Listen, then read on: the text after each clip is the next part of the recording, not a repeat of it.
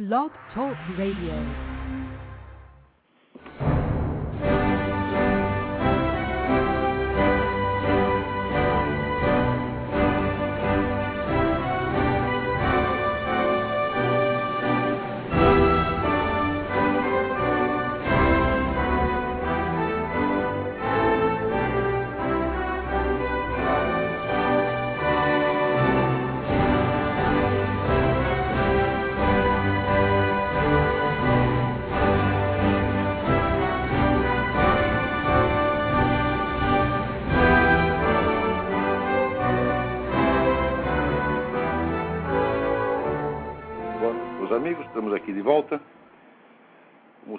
Começamos aqui o nosso programa invocando a Santíssima Virgem Maria, o Santo Padre Pio de Pietrelcina, para que rogue a nosso Senhor Jesus Cristo que nenhuma injustiça se cometa nesse programa.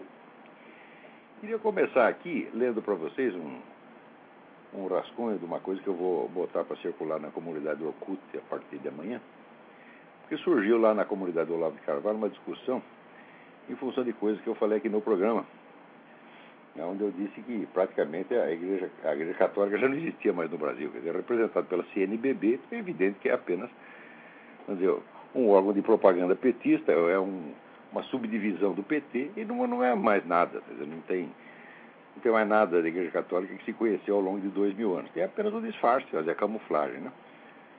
E que, a rigor, de acordo com o decreto contra o comunismo assinado por Pio XII, ratificado por João XXIII, eles já estão todos praticamente excomungados, restando apenas reconhecer a situação de fato. Quando eu falei isso, uma molecada católica lá no Brasil ficou brabíssima, mas brabíssima, né? E a discussão começou, na verdade, quando um rapaz é, colocou a mensagem em que ele dizia que eu estava pregando um golpe militar no Brasil, coisa que eu jamais fiz, né? É, e além disso, ele dizia, não, mas é, não adianta pregar um golpe militar e não fazer mais nada. Esse sujeito fica aí no, no, exterior falando do Brasil, né? Deveria estar aqui, em vez de, se quer fazer alguma coisa pelo Brasil, deveria estar aqui. E não fez nada, só fica pregando golpe militar, que é uma coisa inteiramente absurda. Eu escrevi essa nota, mas depois a coisa se prolongou, foi, foi piorando, piorando, piorando. Então eu escrevi a seguinte notinha. Um, toda esta coisa começou com uma falsa imputação de crime, quando um dos participantes do site me acusou de pregar um golpe militar, coisa que nunca fiz. Para piorar, ele somava essa acusação a de não admitir ou nem mesmo conhecer qualquer outro meio de luta, por exemplo, os de ordem cultural.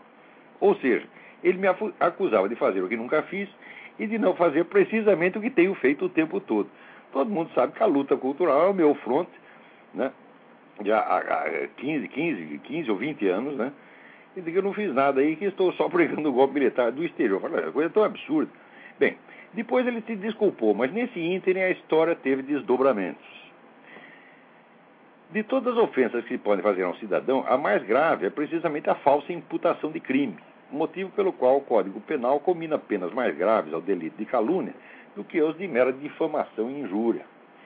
Tendo sido falsamente acusado de crime, quer dizer, o crime de pregar a derrubada violenta das instituições, Qualquer injúria que em retribuição eu lançasse ao ofensor e àqueles que o apoiavam teria sido branda em comparação com a calúnia sofrida.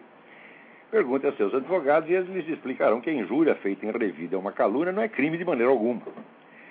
Curiosamente, a alta moralidade, o espírito de justiça e a alma cristã de muitos debatedores que participaram da discussão não se escandalizaram nem um pouco com a ofensa maior, aliás, pareceram nem mesmo reparar nela, mas ferveram de cólera santa ante o revide. Quer dizer, o sujeito pode me imputar um crime, tá certo? E eu não posso nem mesmo mandá-lo tomar no cu. Essa aqui é a verdade. Então, isso chama-se moralidade invertida, perda do senso de hierarquia de valores. Notem bem que em pessoas que se dizem cristãs, que frequentam a igreja, que dizem seguir os princípios da, da igreja católica, isso é extremamente grave, porque a primeira coisa, o elemento mais básico da religião cristã é dizer, a hierarquia dos princípios, a hierarquia dos mandamentos. Por isso é que tem, vamos dizer, o primeiro mandamento, o segundo mandamento, o terceiro, quer dizer, o primeiro mandamento é amar a Deus sobre todas as coisas. Isso implica a noção de hierarquia, quer dizer, sempre que você inverte, que você valoriza mais o secundário e menos o principal, você está atentando contra o primeiro mandamento. Então, o senso de hierarquia é inerente ao primeiro mandamento. Agora, quer dizer, então, vamos dizer, o fato de você revidar um crime de calúnia é mais grave do que o próprio crime de calúnia, então está tudo de cabeça para baixo. Dois.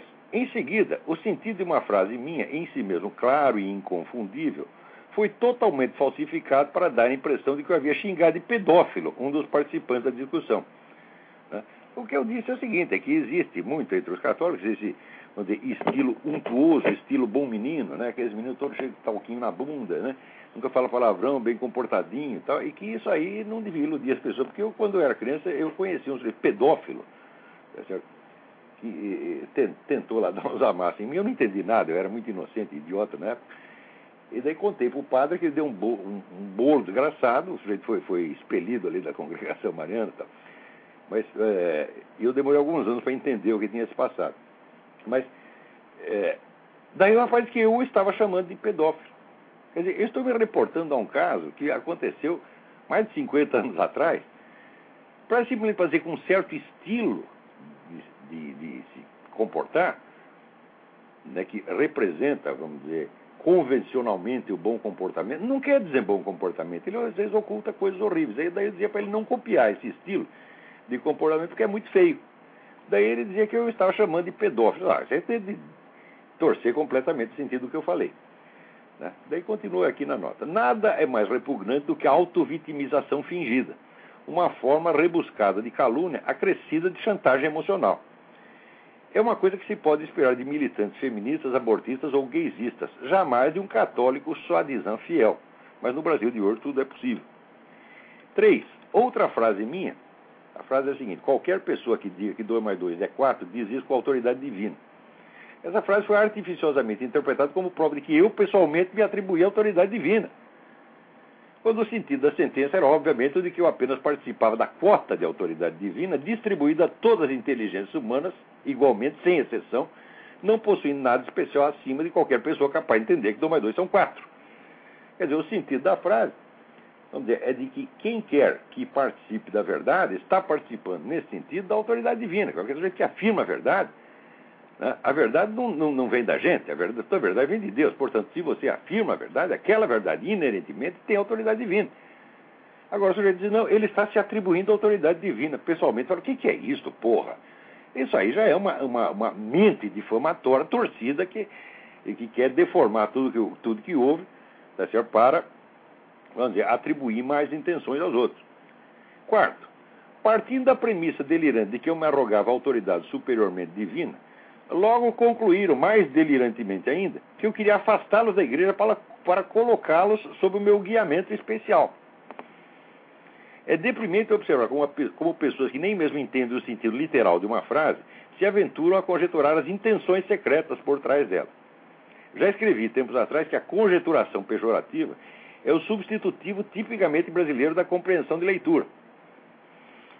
Submetido a essa psicanálise de Botequim, tornei-me, malgré moi, o fundador de uma seita herética em direta concorrência com a Igreja de Roma.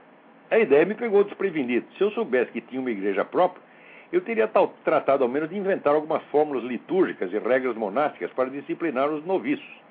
Assim, de supetão, nada tenho a lhes oferecer em matéria de guiamento religioso. Essa palhaçada seguiram-se para a maior perfeição do grotesco comoventes proclamações de fidelidade ao Papa, aparentemente atingido, para surpresa minha, pelas denúncias contra a CNBB. Como se Bento XVI fosse membro da CNBB. Quer dizer, é tudo louco, porra. Quer dizer, eu estou falando que na CNBB tem um monte de traidores, eles concluem que eu estou querendo derrubar o Papa e tomar o lugar dele. Quer dizer, isso aí não é um nem dois, é um dezenas de pessoas falando isso. E todos católicos. Olha, não tem nenhum comunista ali, não tem nenhum esquerdista, é tudo católico. Isso para você ver como as coisas estão no Brasil. E o problema no Brasil não é só o comunismo, não é esquerdismo. Veja, o que houve aí foi a destruição total, primeiro a destruição total da igreja, segundo a destruição total da cultura superior.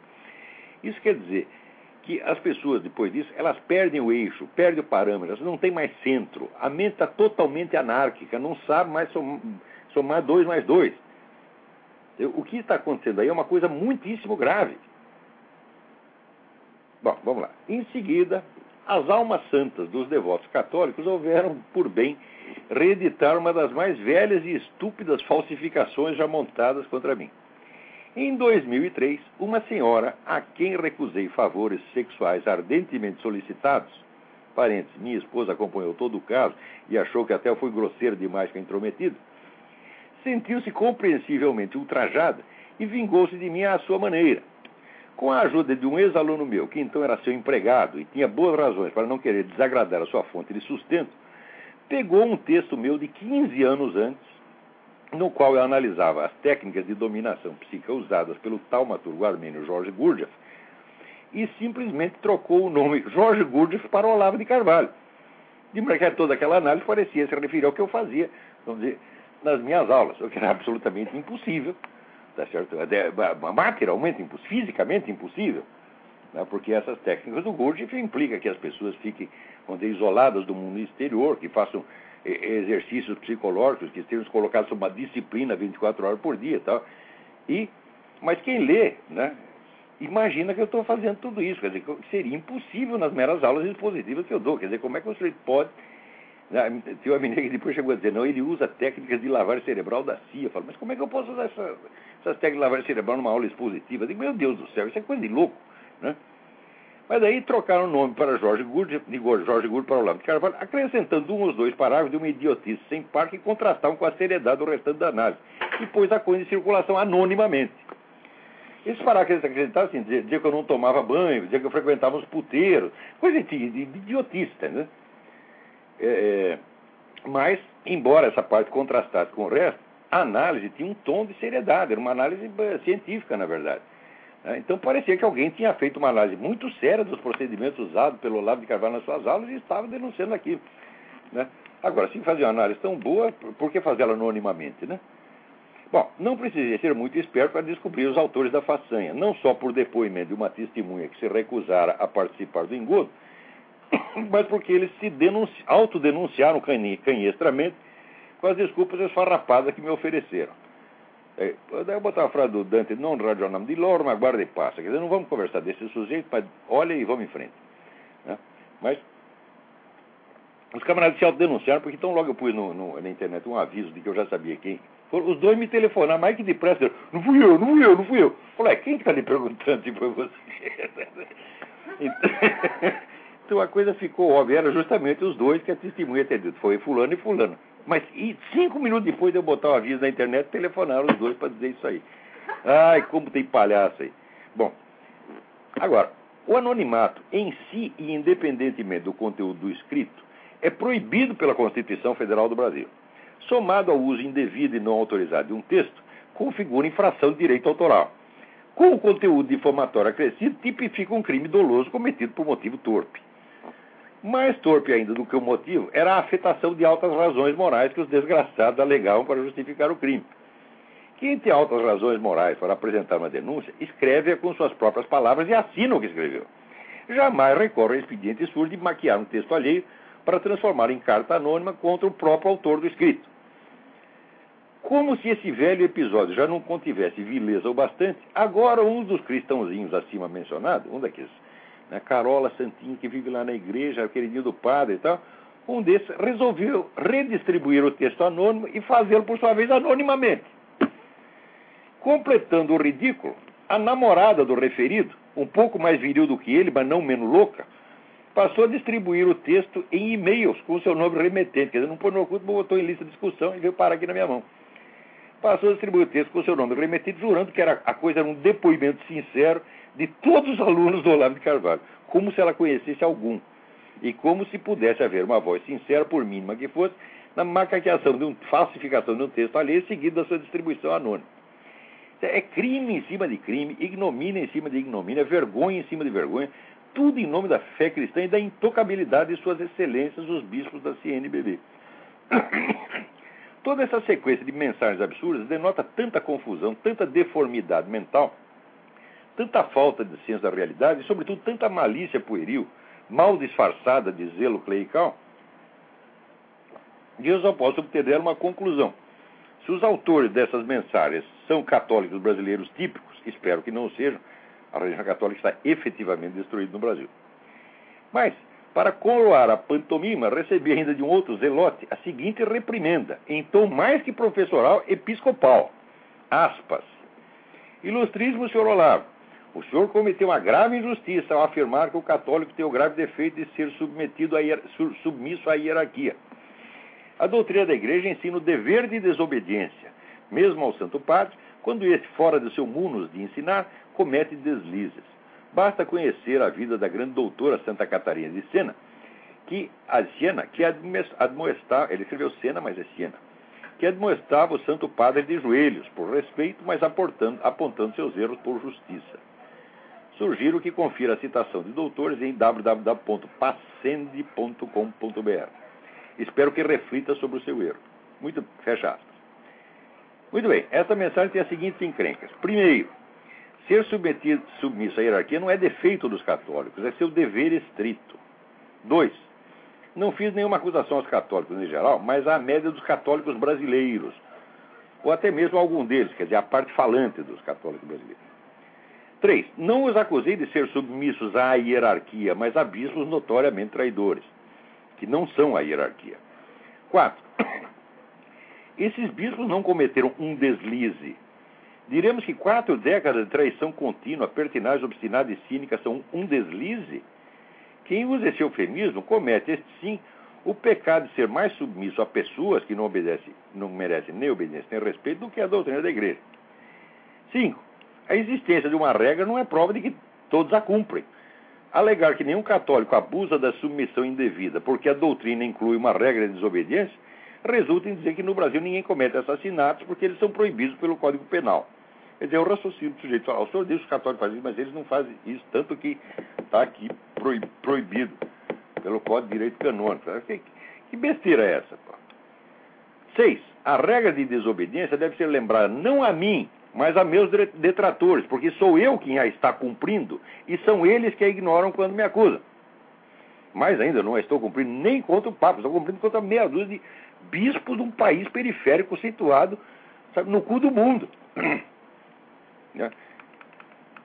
Sete, se eu estivesse criticando o Papa e criticando-o por um mero deslize, eu o faria com toda a serenidade e respeito com o que fez Santa Catarina. Mas o que estou denunciando são bispos e padres, e não o Papa. E o que denuncio neles é o monumental concurso de crimes, diante do qual todo o Brasil se cala.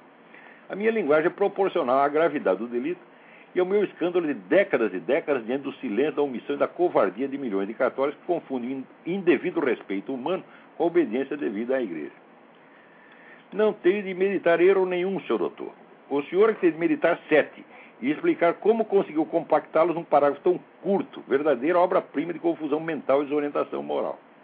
Amanhã eu colocarei isso no Orkut, talvez acrescente alguma coisa. Daí recebi uma outra, uma outra mensagem aqui de um tal de Carlos Tamandaré, e-mail caltamandaré, C-A-R-L Tamandaré, arroba gmail.com, né? reclamando do que eu falei. Sabe aquele rapaz que eu falei da, da, calúnia, que dizia que eu estava que querendo realizar um golpe militar? E daí ele sai aqui em defesa do rapaz e diz, essa mensagem é tão estúpida, tão idiota que eh, eh, não se trata de contestá-la, não vou aproveitando contestar, é só, só vou lê-la aqui, um, comentar uns pedacinhos, porque ela é altamente significativa do próprio fenômeno, vamos dizer, da inversão revolucionária. Eu tenho dito e repetido que o problema não é não são as ideologias de esquerda, não é essa ou aquela ideologia, o problema é a mentalidade revolucionária, a qual pervade toda a cultura contemporânea, independentemente das posições pessoais. E aqui temos a mensagem de um católico conservador, direitista, que é, assim, vamos dizer, um exemplo integral de como a mentalidade revolucionária, que é a inversão das relações de tempo, de, de, de, da, da, ordem do tempo, inversão das relações sujeito-objeto, inversão de verdade e erro, etc., etc., entrou já na cabeça de todo mundo, infectou até católico que acha que é conservador. Vou dar um exemplo, mas um exemplo aqui é tão, tão óbvio, tão patente. Né? Daí ele ele pergunta, o Carlos Tamandaré pergunta assim, como ele, olá, critica um rapaz que o questiona. Digo, primeiro, o rapaz não me questionou, o rapaz me acusou de um crime. Ora, vai pra merda, pô. É, você não percebe a diferença? Né? É, e como ele pensa que o rapaz não fez nada, nem um décimo do que ele fez? Eu olha, quem disse que eu não fiz nada foi ele. Tá certo? Foi ele que disse que eu só ficava pregando o golpe militar e não fazia nada. Tá certo? E daí eu disse, olha, eu já fiz alguma coisa e você, o que que fez? Não vê nada. Daí pergunta, eh, prossegue aqui. Ele não conhece o rapaz para eu julgando assim. Se o rapaz tiver realmente 20 anos e começar agora a fazer algo pelo país, irá aos atuais 60 anos do Olavo fazer o triplo do que ele fez. Veja o que é a mentalidade revolucionária. Quer dizer, o que o rapaz pode, eventualmente, hipoteticamente, vir a fazer no futuro, já entra no currículo dele e lhe dá mérito e autoridade para falar que eu não fiz nada, embora tenha feito. Quer dizer, tudo o que eu fiz vale nada em função do que, hipoteticamente, esse cidadão poderá fazer. A alegação do futuro como fonte de autoridade no presente, para legitimar uma atitude no presente, é o mecanismo mais típico da mentalidade revolucionária. Eu já expliquei isso em vários artigos, em aulas, em conferências, e ainda, ainda tem muito mais a dizer a respeito. Mas acho que o que eu já publiquei é suficiente. Então, você vê que isso entra nas pessoas quando a mentalidade dominante é ordem revolucionária, a lógica dela, a estrutura lógica ou ilógica dela, pervade toda a cultura e entra na cabeça das pessoas, independentemente das convicções pessoais dos indivíduos. Quer dizer, não se trata do sujeito ser de esquerda, ser de direita, interessa que ele está pensando como um revolucionário idiota. No último artigo que eu fiz para a, o Diário do Comércio, que chama a, a Mentalidade Revolucionária em Ação, né, eu ilustro ali que dizer, a mentalidade revolucionária é uma expressão, é uma forma de uma doença mental. Não é só uma doença espiritual, como dizia Eric Voegelin. É uma doença mental clínica, já descrita cientificamente desde 1909 pelo, pelo uh, uh, psiquiatra Paul Serrier num livro hoje clássico que chama Le Folie Résonante, quer dizer, As Loucuras Raciocinadoras. Né? E que ele chama o delírio de interpretação. O delírio de interpretação se distingue das outras formas delirante porque ele não tem distúrbios sensoriais, quer dizer, a pessoa não está vendo coisas. Ela vê os fatos reais. Apenas ela os articula numa ordem delirante. Tá certo? E, então, a, a mentalidade revolucionária é exatamente isso. Quer dizer, quando o futuro passa a ser a, o futuro hipotético passa a ser a premissa né, para o entendimento do passado, fala, bom, aí você já está em pleno delírio, evidentemente. E o menino aqui raciocina exatamente assim. Né. A inversão do tempo, uma vez que o sujeito foi infectado disso, ela, ela pode também dizer, infectar toda a, todo o raciocínio do sujeito em todas as áreas. Daí prossegue aqui o rapaz. Eu tinha dito aqui que os. Aqui, é injusto você achar que os maçons estão sempre conspirando contra a cristandade, embora eles o possam ter feito ocasionalmente, embora possam estar em outros lugares está fazendo, mas é, é, se eles fossem tão anticristãos, eles não teriam criado a nação mais cristã do mundo. Eu digo que os Estados Unidos são a nação mais cristã do mundo, não quer dizer só que tem muitos cristãos, quer dizer que as instituições aqui foram todas moldadas por modelos bíblicos. Quer dizer, isso aí está arque demonstrado no livro que eu já citei do Benjamin Morris, A Natureza dizer, a origem cristã das instituições dos Estados Unidos da América. Tá certo? Daí o rapaz aqui diz, como ele pode dizer que os maçons fizeram tanto para os Estados Unidos serem uma nação cristã? Isso é de uma simplicidade não comum ao Sr. Olavo. Ele não se cansa de falar que vários agentes do inimigo, seja satanistas, abortistas, esquerdistas ou comunistas, se infiltraram na Igreja Católica para destruir a partir de dentro. Ou seja, ele acha que esses camaradas que fundaram os Estados Unidos, os Founding Fathers, Primeiro, ele acha que eles se infiltraram na Igreja Católica. Nem mal tinha Igreja Católica nos Estados Unidos na época. Né? Segundo, eles, para disfarçar que eles são satanistas, eles criaram um país inteiro com instituições cristãs, tudo para disfarçar. Quer dizer, é claro que o moleque está doidinho da cabeça. Mas, vamos dizer, mas esse tipo de loucura é normal no, no Brasil de hoje. Quer dizer, isso aí é para mostrar como a mentalidade revolucionária se apossou da cabeça das pessoas. Como está todo mundo pensando errado. Daí ele cita aqui o exemplo. É só você ver que tem o, o, olho que tudo vê, de Horus, Lúcifer, pairando sobre a pirâmide inacabada no verso da nota de um dólar, já diz tudo. Ele diz, mas meu filho, esse olho que tudo vê foi introduzido na nota durante a gestão Roosevelt, nos anos 40. O que, que os Founding Fathers têm a ver com isso? Aí você está cometendo, dizer, uma inversão temporal de 200 anos. Né? Mas essa diversão fazer, fica sendo a base do pensamento. E todo mundo está pensando que nem esse menino hoje. Né? Mas peraí, tem alguém na linha, vamos ver quem é. Alô? Alô, quem está aí? Alô? Caiu a ligação. Agora, veja, acabei de ler aqui num jornal chamado Israel Insider, israelinsider.com, dei uma olhada lá. Você sabe que depois do Barack Hussein Obama ter escondido a sua certidão de nascimento durante muito tempo, e todo mundo já está começando a desconfiar que tem alguma coisa errada aí, daí um site esquerdista, com autorização da campanha do Obama, publicou finalmente a certidão de nascimento.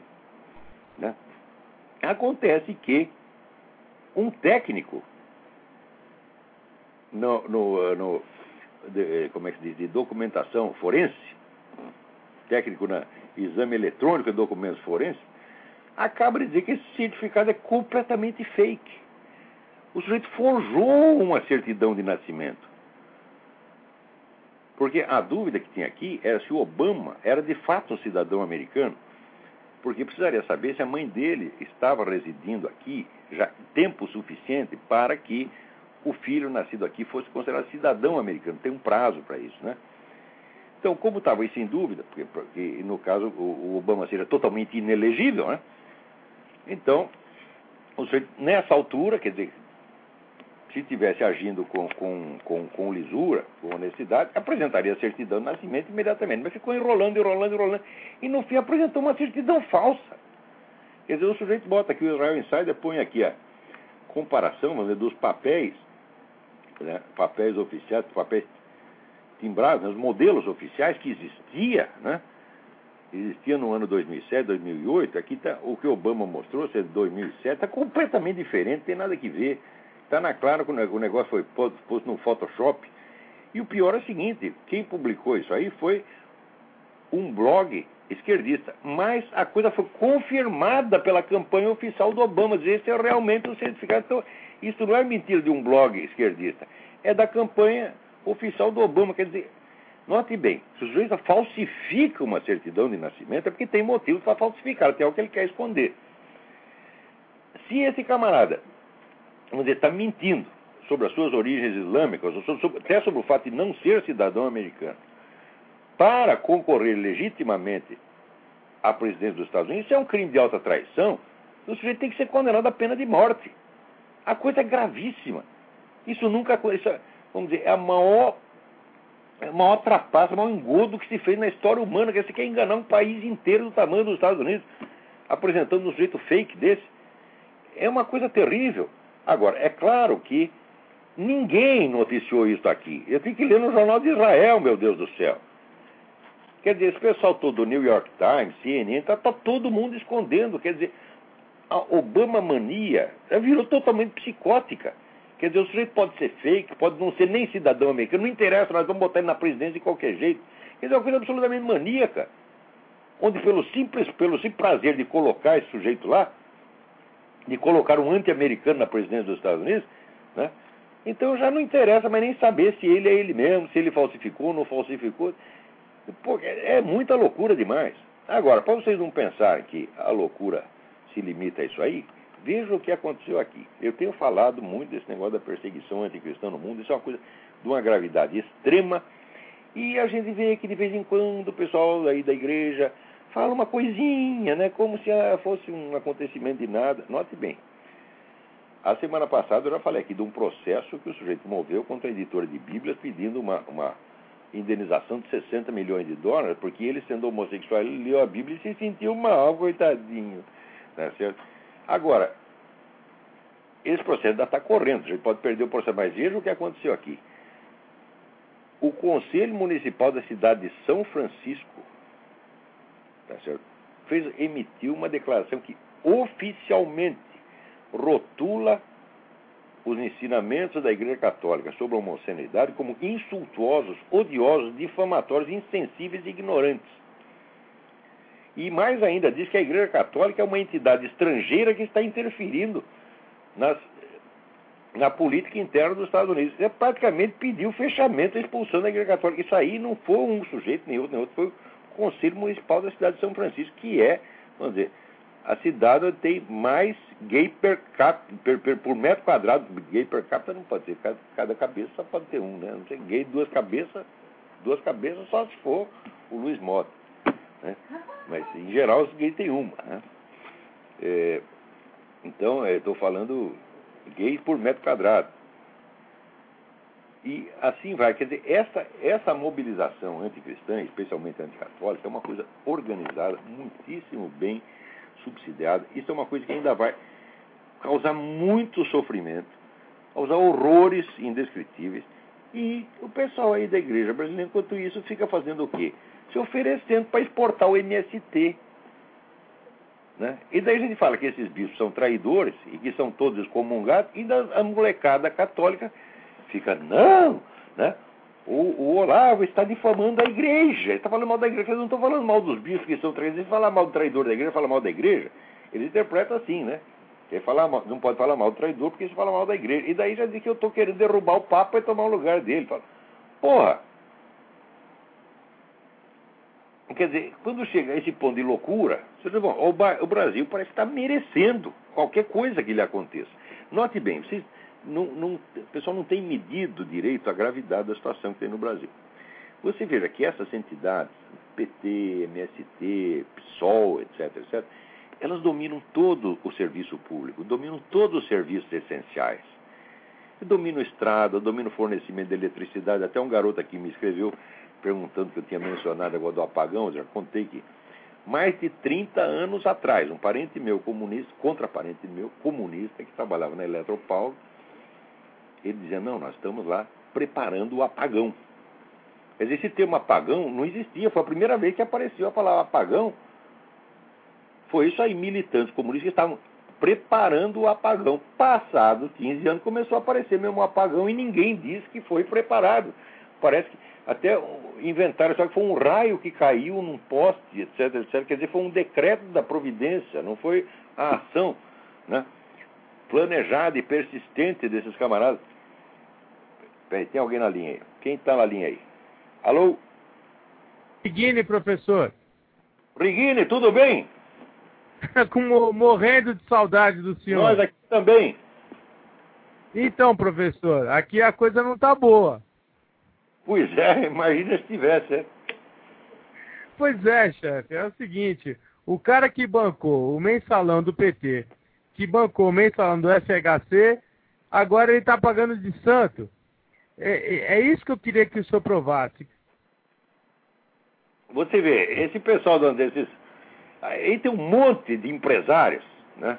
é, semi-empresários, semi-vigaristas, tem um monte de bilionários desse tipo que alimentam o PT de dinheiro, alimentam o MST de dinheiro, e de vez em quando, né, o PT não está contente, fala, não, vamos lá dar um susto nele para ver se ele solta mais grana. Aí prende o cara por um dia e meio. Né? Pode ter certeza que na semana que vem vem mais cheque. Então, esse é o grande é problema, é, Tudo isso é uma farsa monstruosa, porra. Então, o PT e o PSDB são o mesmo partido. É claro. isso que ninguém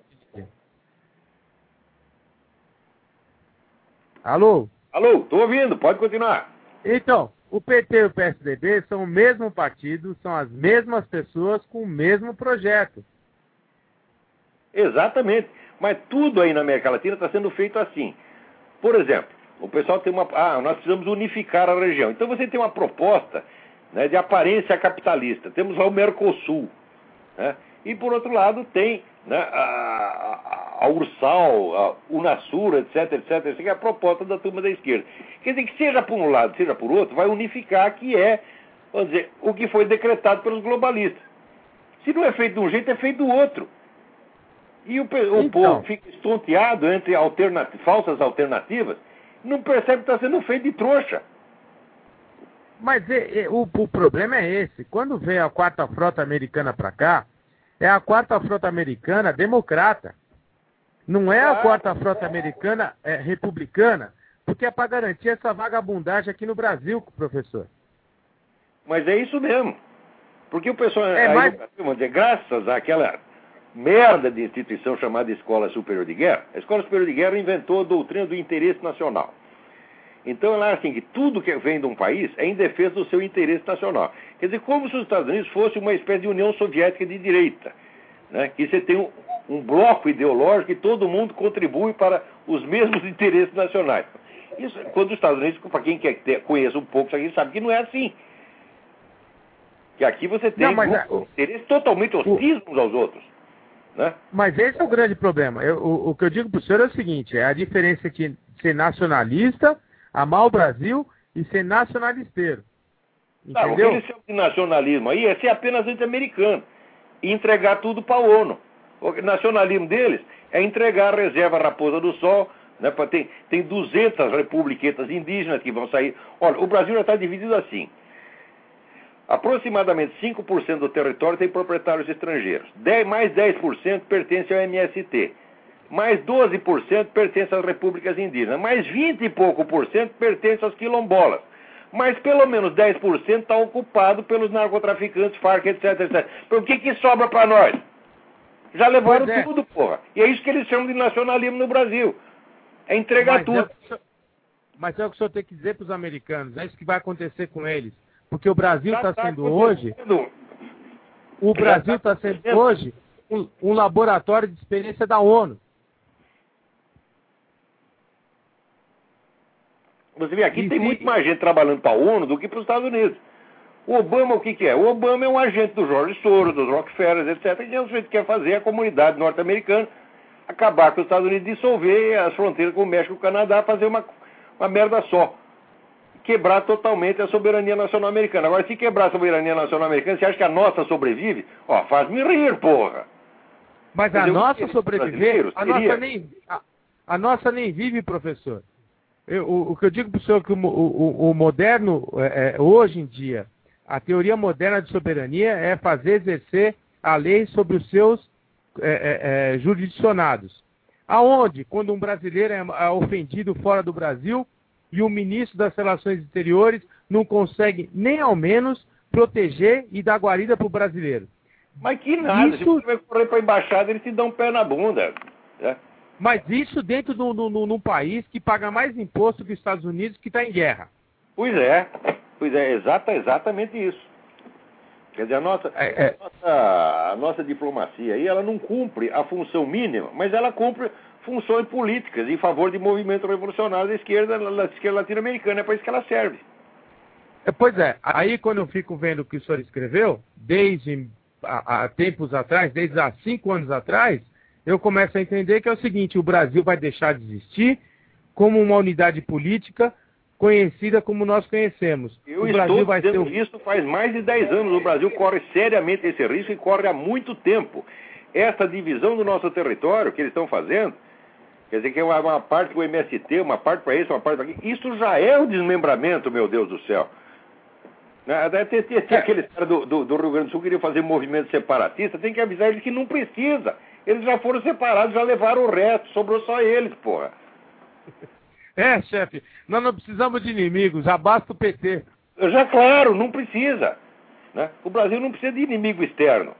Aí já está todo mundo vendendo o negócio. E é vendendo sempre os mesmos. Quer dizer, é, é pessoal de ONU, é Jorge Soros, é esse pessoal globalista. E eles ficam descendo o cacete nos Estados Unidos, que está sendo estrangulado pelo mesmo movimento. É uma coisa de um cinismo absurdo. É, é, é, o que a gente esse, esse é movimento de falsificação que elegeu Obama é por causa disso tão, tão louco para eleger o Obama porque o Obama é o agente desse negócio. Você vê, o Obama é a favor, por exemplo, ele propôs aqui, num discurso, criar uma Força Civil de Segurança Nacional, como Lula, que teria um orçamento do tamanho do orçamento das três Forças Armadas somadas. Quer dizer, isso é uma ditadura filha da puta que o cara quer criar, porra. Agora, só que esse trecho do discurso dele, como o pessoal viu que ia pegar mal, não saiu na mídia. Ele vai lá, fala o negócio e os caras. Não, agora o Obama falou um negócio que pode queimar ele, então não vamos botar. Quer dizer, esse pessoal tudo é, é, é comitê eleitoral do Obama. Mas não se preocupa, professor, porque os democratas americanos, eles estão aqui para eleger o Serra e o, o, o, governador do Rio de Janeiro. Pois é, mas tem que esse... é para eleger o ou eleger o Lula, pô. Aquela eleição de 2002 já foi uma palhaçada. Era tudo combinadinho entre si. Mas é isso que eu falo para o senhor. Quando o Lula falou do terceiro mandato, não era para a nação brasileira. Era para os três grupos que estavam brigando, do Zé Disseu, da Dilma Rousseff e do Tarso Genro. Não era para a nação brasileira. Claro, cada Ele um falou, tem, tem um mandato para cada um, né? Exatamente. Porque ele falou assim, ou vocês param de brigar e me sacanear, entendeu? Ou eu vou para o terceiro mandato. É isso mesmo. É, chefe. É o Brasil. É o Brasil. Mas a gente pode fazer melhor, graças ao senhor e os seus amigos, viu? Se Deus quiser. Vamos ver o Nós que dá pra aqui, fazer, né? Nós estamos aqui morrendo ó, saudade do senhor. porque o pessoal está votando no Senado um negócio. Se você ler um versículo da Bíblia que fala contra o homossexualismo, tu pega cinco anos de cadeia. Isso está sendo. é, a lei que tá- já passou na Câmara. Tá, foi aprovado unanima, unanimemente. Mas não dizer, tem problema, professor. E dizem que não tem um movimento Olha. anticristão internacional, não tem perseguição anticristã. Quer dizer, são versículos da Bíblia. Claro que a Bíblia vai ser proibida. Essa é a coisa problema, mais professor. brutal que já Foi as aconteceu na história humana. As, as duas únicas coisas que me valeram a pena ser advogado: defender o coronel Lício Maciel, defender os meus amigos e defender as minhas convicções cristãs. Do resto, não me valeu para nada. Bom, então já valeu para alguma coisa, é? Pelo menos para alguma coisa, né? Mas, mas é isso aí. Mas tem gente na fila aí embora. querendo arma. Estão morrendo de saudade do senhor, viu? Um abraço pro Um senhor, de bom. Roxane e um abraço para todo mundo aí. Obrigado, obrigado. Você também, a sua família toda. Deus te abençoe. A você também. Quem está na linha aí? Alô? Alô? Alô? Alô? Caiu a ligação. Mas olha, é coisa que na mesma semana que tem esse negócio da- do projeto de lei que vai dar cinco anos de cadeia para quem falar contra o homossexualismo, quer dizer, você falar contra o cristianismo pode. Você pode xingar Jesus Cristo, a Virgem Maria, você pode falar mal da fé dos outros, embora tenha uma lei que chama ultraje a culto, ultraje a culto é norma no Brasil. Ele, ao mesmo tempo, é proibido pelo Código Penal, mas é norma instituída pelo governo federal. Pode xingar quando quiser. Tá certo? Agora, falar mal do homossexual, não. Falar do homossexualismo, não. Isso significa o seguinte: significa que os hábitos sexuais do seu fulano, dona fulana, se tornam mais dignos de respeito tá certo? do que a devoção religiosa e dois mil anos de cultura religiosa. Tá? Ora, você diz, ah, nós só queremos que nos respeite. Eu digo, para um pouquinho, você quer que respeite exatamente o quê? Vamos supor, me aparece lá na, na, na, na, na parada gay, aparece um sujeito gordo, careca, vestido de Carmen Miranda, tá certo? Abraçado num negão, tá certo? Que por sua vez, né, está vestido de Sharon Stone. Né? Eu não posso rir, porque isso é falta de respeito. Quer dizer, eles pegam o grotesco exibe na sua cara e dizem, queremos respeito, queremos respeito. Isso aí, tá certo? É estimulação contraditória. Quer dizer, o sujeito provoca o riso e o proíbe ao mesmo tempo. Ou ele provoca o escândalo e o proíbe ao mesmo tempo. Isso é uma coisa uma perfídia psicológica tão imensa. Tá certo? Vocês viram? Vocês já viram o discurso de Adolf Hitler? Adolf Hitler estudou para fazer isso. Quer dizer, ele fazia um discurso com uma gesticulação grotesca e você tinha vontade de rir. Mas o conteúdo verbal do discurso era ameaçador e terrível. Então você ficava naquela coisa dupla. Você não sabia se ria ou se ficava com medo. Isso, ele não fez isso por acaso, ele estudou para fazer isso. Isso é uma técnica, meu Deus do céu. E essa turma de movimento gay está usando isso com vocês o tempo todo. Tá certo? E as pessoas ainda ficam discutindo o homossexualismo em si. Falo, "Ah, mas não, tem, não faz o menor sentido, porque você lutar contra o homossexualismo é, é tempo perdido. O homossexualismo existe desde que o mundo é mundo, está entendendo? Né? Isso não vai acabar tão fácil. Agora, este tipo de movimento e o uso desse tipo de técnica é uma coisa nova, começou outro dia e pode acabar. Como acabar? Nós temos que criminalizar isso aí. Nós temos que criminalizar a mentalidade revolucionária, nós temos que fazer com que, vamos dizer, a alegação do futuro como fonte de autoridade no presente se torne crime. Ninguém pode fazer isso. Nós temos que lutar para que isso seja excluído do rol das condutas dizer, políticas e culturais decentes. Nós temos que mostrar que isso é uma doença mental e que essa doença mental ela é contagiosa porque ela se propaga através da estrutura da linguagem, através de meios culturais e incapacita as pessoas, torna as pessoas idiotas.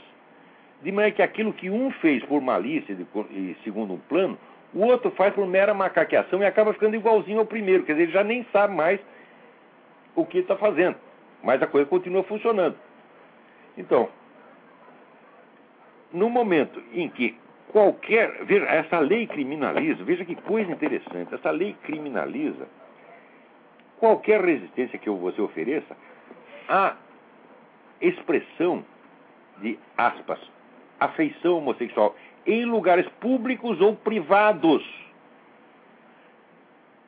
Isso quer dizer, meus amigos, se tiver um sujeito trepando com o outro, você não pode impedir.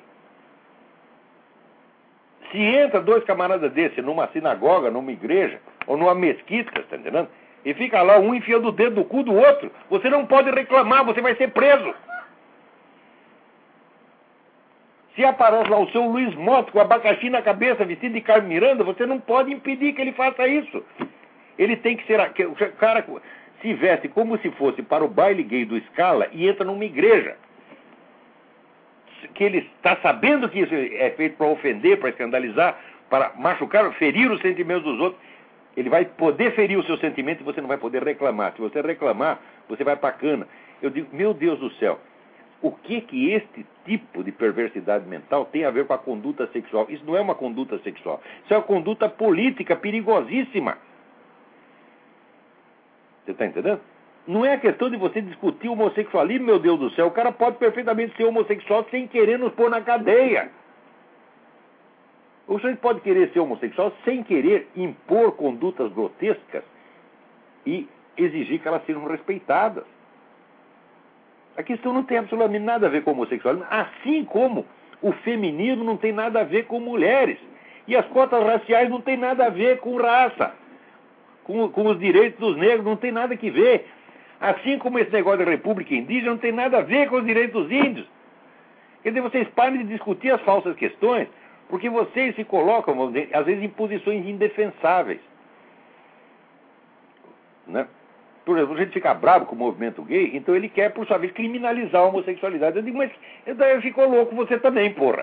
Quer dizer, você se deixou contaminar pela loucura do outro. Tá certo? E você está reagindo na base, onde é do puro escândalo, e está fazendo papel de palhaço.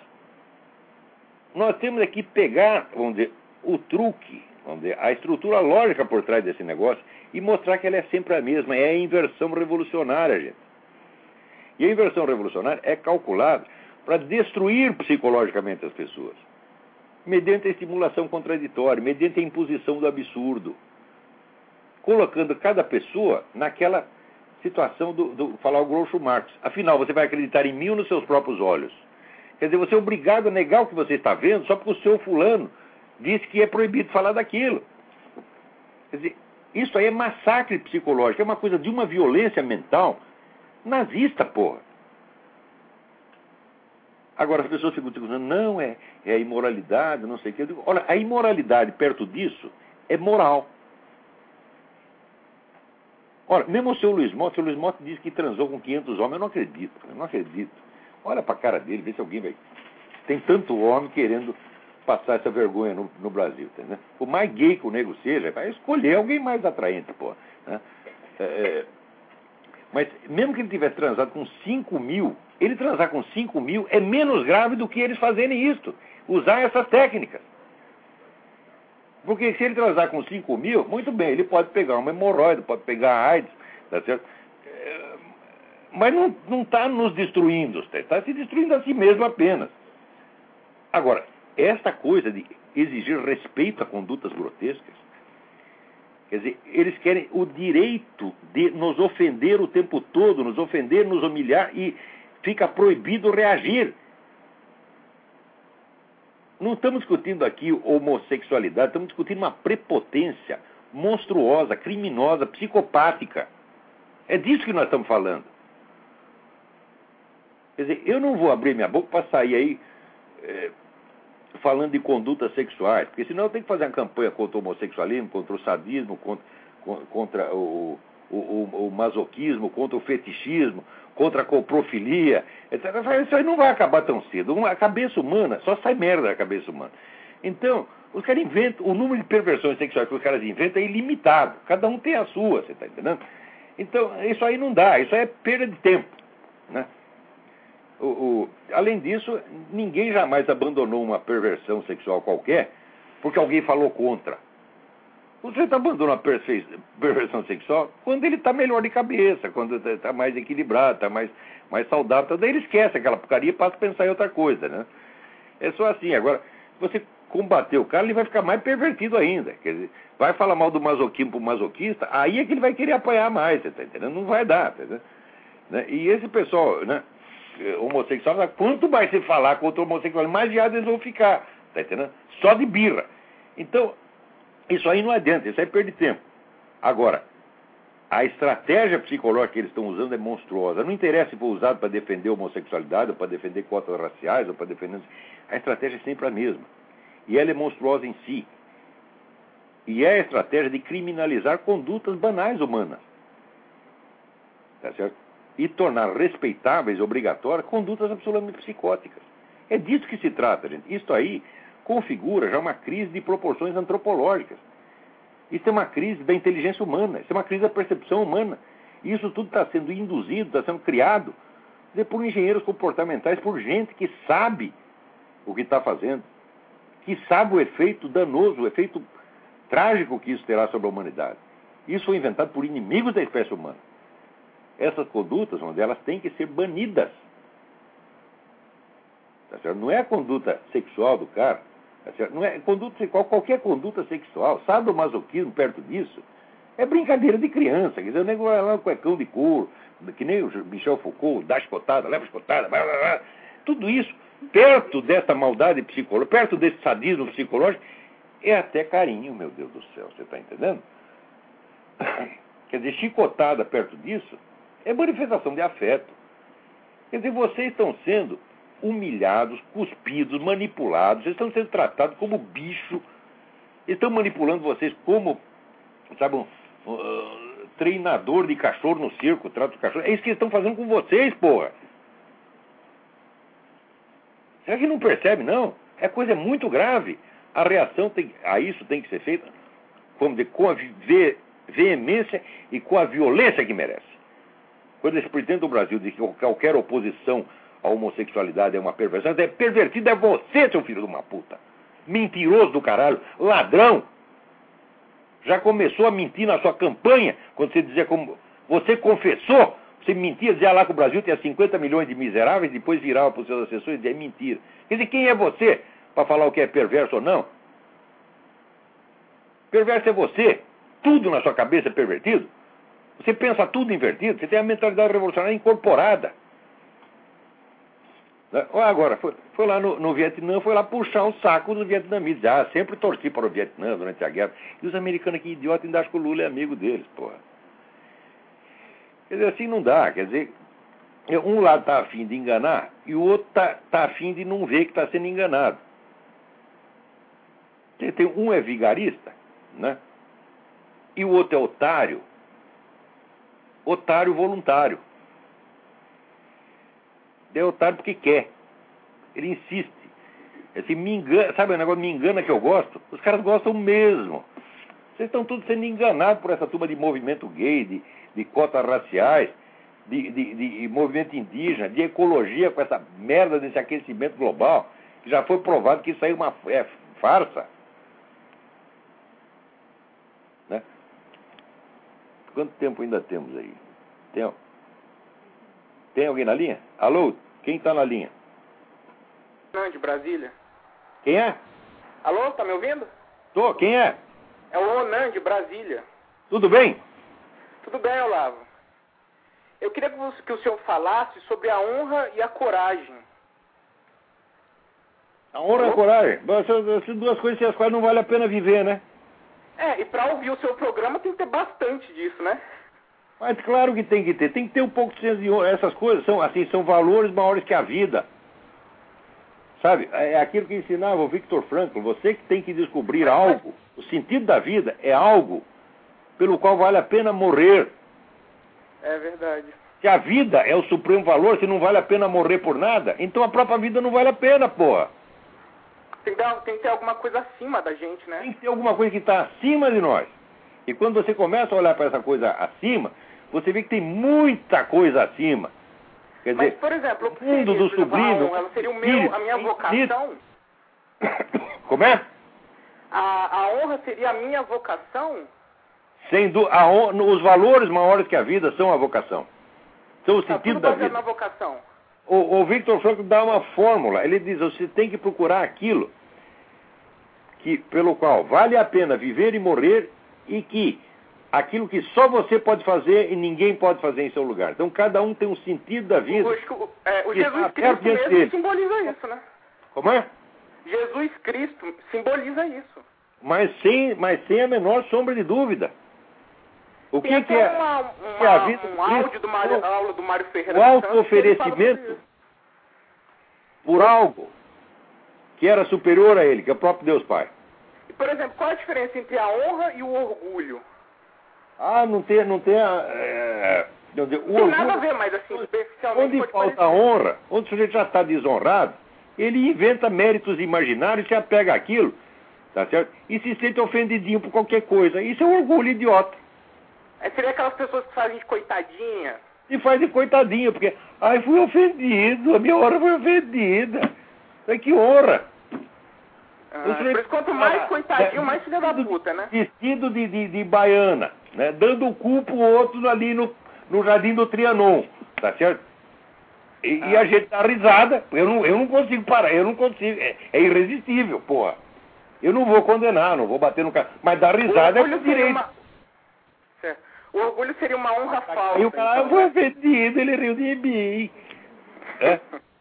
Quer dizer, que palhaçada. Isso aí é orgulho. E quando isso, vamos dizer, aumenta muito, o sujeito coloca o seu orgulho acima das verdades mais elementares. Ele esmaga o senso da verdade, ele esmaga a lógica, ele esmaga tudo, tudo, por causa do orgulho dele. Quer dizer, não, não quer dar o braço a torcer. Então, É. aí, o sujeito passa, vamos dizer, do mero pecado humano para o delito contra o Espírito Santo. É. E aí o negócio é grave. né? Por exemplo, o seu programa mesmo, a gente tem que ter bastante coragem para ouvir, né? Porque, por exemplo, tem muitas coisas que o senhor fala que parece que você está falando no sentido é, figurado e não literal. Bom, acontece o seguinte, no Brasil, o maior problema das pessoas, quando eles é, têm conhecimento do seu trabalho, é justamente nisso. você vê, o mundo dos confundem, sinais, é, o literal figurado. brasileira, é a incapacidade que tantas pessoas têm de distinguir entre o que, que é, vamos dizer, um conceito rigoroso, um conceito formal e uma figura de linguagem. Eles não sabem mais distinguir. Por causa do medo. Porque, então, vamos dizer, o- o medo paralisa a cabeça, tá? É. O medo, o medo idiotiza. Aí pro cara superar o medo só com a honra, né? Claro, Só para ele, com pra algum ele, ideal, alguma coisa que puxa ele. ele superar o medo, sabe o que ele faz? Ele bate no carteiro que trouxe a má notícia. É, é O Olá verdade. passa a ser culpado de tudo que está acontecendo no Brasil. Você já viu, eu sou um cara que sou mais odiado no Brasil do que. Sou mais odiado do que o maníaco do parque, sou mais odiado do que o Champinha, sou mais odiado do que o Daniel Dantas, sou mais odiado do que aqueles caras do primeiro salão. Dá Mas agora se o senhor mais falasse que todo mundo que o ouvisse país era é o amado. Hã? Se você falasse que todo mundo quisesse ouvir, você era idolatrado, mesmo que fosse mentira, coisa ruim. Todo puxa-saco é, tem o É. seu saco puxado em retribuição. Não, o, o ideal de todo brasileiro é ser puxa-saco, né? É a vocação mesmo. Claro, o que, que você quer ser quando crescer, meu filho? Eu quero ser puxa-saco, bem remunerado. É isso Nem aí, pô. pagar, é só aparecer. Olha, o que está acontecendo na cultura brasileira é uma coisa gravíssima. O Brasil não até tem os cultura anos nenhuma, é só Era. ideologia. você, que não era assim, até os anos 50 e 60, era um país completamente diferente, era um negócio normal. Agora não, agora Ah, Olavo, peraí, uma coisa que eu, que eu sinto aqui né, no ambiente brasileiro é que ele meio que me deixa um pouco mais burro, ele me emburrece. todo dia, todo dia, Eu sinto que A ele me puxa cultura. baixo, me puxa pra cima. destrói a inteligência em todos os níveis inferiores. Você Eu não vê pensando assim, pô, pra mim morar aqui no Brasil, eu tenho que ser um monge. É, Eu tenho que ser um monge. eu não sei como, olha, eu Não não dá, sei. ou eu tenho que ir embora, eu tenho que ir em cima da montanha lá. É isso mesmo, aí você tem que ser, ser um monge, mas daí você vai viver do quê? De luz. Ah, de luz. É, aí tem uns caras aí que dizem que você pode se alimentar de luz, mas eles ficaram verdes. Os caras estão pesando 20 quilos e são verdes. Não, não Olá, precisa comer, tempo não. acho que já acabou, não já não? A gente faz bom. fotossíntese. Ai, como tem maluco no mundo, rapaz. Né? Eu não, eu quero um bom bife, assim, com né, oito ovos, né? Um bife com, com batata, ovo. Então é isso aí, minha gente. Acabou o nosso tempo. Então tá bom, obrigado. Muito obrigado a todos. Até a semana que vem.